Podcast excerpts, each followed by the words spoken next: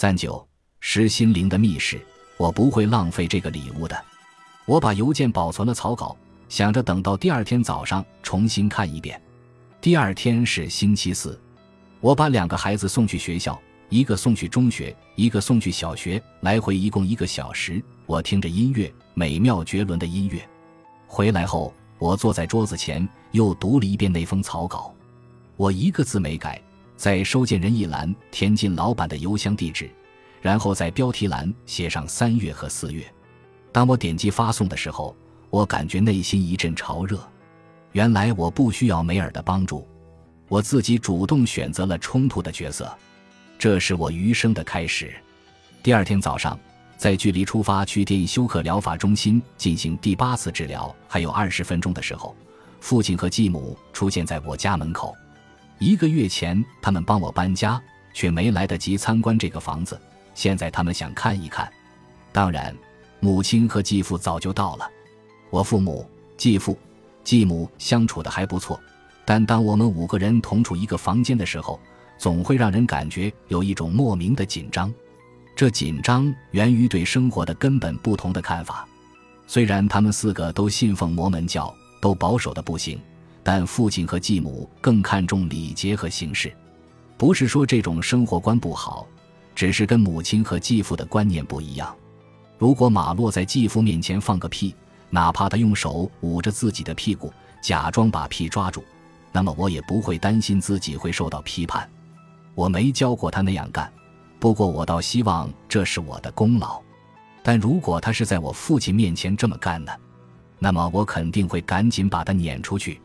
跟母亲一起聚餐的时候，我们用的是纸盘子；但如果是在父亲家，那么肯定用的是熨得齐齐整整的布餐巾。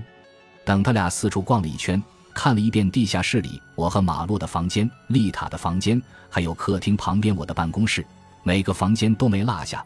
我们又闲聊了一阵。这是到目前为止我们住过的最小的房子。我们曾经还买过一个一点二万平方英尺的大房子。我一直都觉得那是我婚姻终结的开始。我可以告诉大家一个秘密：大房子换不来幸福。知道它可能换来什么吗？离婚啊！眼下这个房子小小的，不过令人惊讶的是，它竟然非常舒适。我们刚搬过来没多久，丽塔就已经说了，说她从来没有这么有家的感觉。我深表赞同。要出发了，父亲和继母自己开车跟在我们后头。我跟往常一样爬进小货车的后座，坐在母亲身后的座位上，系好安全带，像个飞行员。我们沿着蜿蜒的道路一路往电休克疗法中心开去。我强迫自己记住沿途的每一种气味、每一个景象，还有货车的每一个动作。我记得阳光透过车窗膜照进车里的角度，记得我们来回经过的施工现场的声音。我知道，等过了几年。我依然会记得这里的楼房拔地而起的经过，会猜想住在这里的人过着怎样的生活。他们不知道我从这里经过了十趟，不知道我在获得新生的路途中看过这里的电钻和钢梁。当处在人生的转折点时，人们总会冒出各种奇奇怪怪的想法。我知道这就是改变我命运的时刻，所以每个瞬间我都不想错过。我会永远记得开上弯曲的虹彩路时，车子转弯时的摆动。那里那个小小的停车场上，停满了来进行电休克疗法治疗的患者的车。我会永远记得推拉门打开的声音，记得我一脚踏进阳光，任凭阳光在我脸上恣意流淌，还有旁边发电机发出的嗡嗡声，似乎在欢迎我们的到来。这些细节非常清晰地印在我的脑子里。就像你爬上山顶喊出胜利的声音时，山谷那边传来的回响一样。每次我们走进电休克疗法中心的大门时，我都会看一眼大镜子里我们的样子。那天我笑了，我注意到每经过一次治疗，我都会变得干净一点，也越来越时髦了。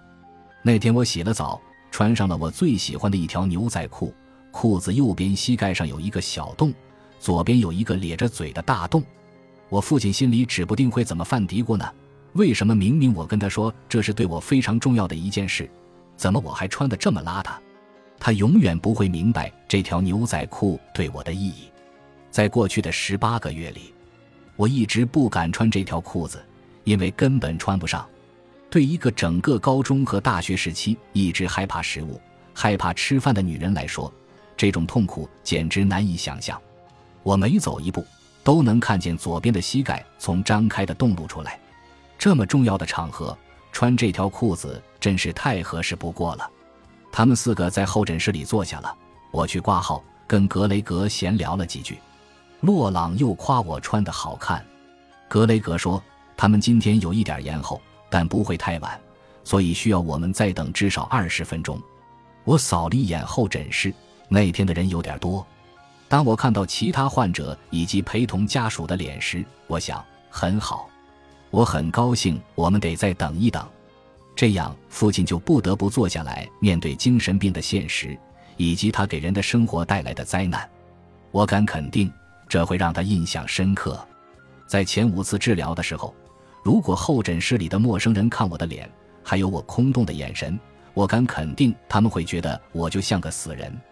不管你再怎么涂脂抹粉，哪怕戴个帽子，也难掩真正想死的决心。哪怕不相信有抑郁这回事的人，如果坐在那个房间里，他们也能看到我母亲和继父脸上的那种表情。那表情写满了绝望和痛苦。十八个月的痛苦已经刻进我们三个人的脸庞。我坐在那里等的时候，也在其他患者的脸上见过类似的表情。现在就有几个这样的人坐在候诊室，就在父亲和继母的旁边。他俩尽量避免跟任何人对视。我坐在母亲旁边，靠过去，小声跟她说：“扎针之前，我们还得再等二十分钟。”我倒希望今天能有个突然闯进来的患者。他低声笑了起来，很清楚我说的是什么。跟往常一样，候诊室的电视正在转播家庭频道。我们五个人一起看了一个讲大理石台面的节目。通常我们会讨论一下家里的事情，但那天谁都没怎么说话。不过话说回来，我们家里发生的最大的事情就是抑郁。而此刻，我们都坐在那个候诊室里，周围坐满了脸上尽是抑郁、绝望和无助表情的人，所以我们都礼貌地盯着电视。终于。他们叫我进去扎针了。二十分钟后，我回来了。我跟母亲点点头，示意她这回又扎了不止两次才扎进血管里。然后我把自己胳膊的淤青给父亲看。哇哦，小羽毛！父亲一个趔趄，吃惊地叫道。他歪着脑袋，透过自己的眼镜使劲看。他抓住我的胳膊，上面还用胶布粘着那个针头。这肯定很疼吧？你这是跟谁打了一架吗？他笑道：“这个针跟平时用的针不一样。”我跟他解释：“这个针更大，更难扎。所有的抽血医生都在慢慢习惯这个针，我就是他们用来练习的人母。他们就不能在真的人母身上练习吗？”继母问道。“这个，我猜要是真的人母身上有血管，他们倒是可以试试。”我说：“扎针是疼。”但跟整个治疗相比，这真的算不上什么，所以我也没什么好抱怨的。尤其是跟我之前的经历相比。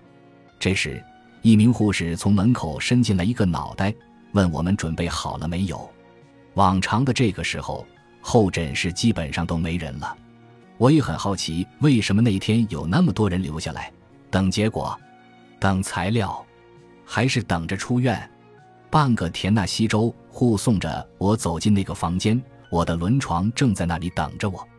我按照所有的程序，先是确认自己的名字和出生日期，欣然地接过一名护士递给我的温暖的毛毯，然后我坐在那个薄薄的床垫上。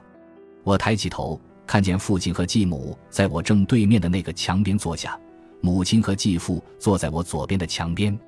我躺下，把腿也放在床垫上。我看了一眼父亲。看见他两臂交叉着放在胸前，继母端正地坐在椅子的边缘。这时，继母开始问我母亲一些问题，因为医生们正在整理各种瓶子、线和文件，我没怎么听清他们在说什么。整个流程我已经烂熟于心，我不再尝试去抵抗麻醉药的效果了。我知道我肯定会立马失去意识，我根本不是他的对手。我只记得一丙酚的瓶子。那个装着乳白色液体的大管子，还有母亲温柔的表情，然后我就进入了空洞的状态。没错，我的心仍然在跳动，但母亲说她把我继母带到监视器跟前，跟她解释那个让我的大脑活动停止的深渊在哪里。有朋友问我有没有看到什么东西，或许有一束光、一个隧道，或者某种似梦非梦的感觉。我总是回答没有，我什么都没看见，那里只有黑暗的空洞。他们把巨大的呼吸管插进我的喉咙，把我的身体从轮床上抬起来，好快速准确的插进去。整个过程我没有丝毫的感觉，这足以说明那空洞到底有多深。本集播放完毕，感谢您的收听，喜欢请订阅加关注，主页有更多精彩内容。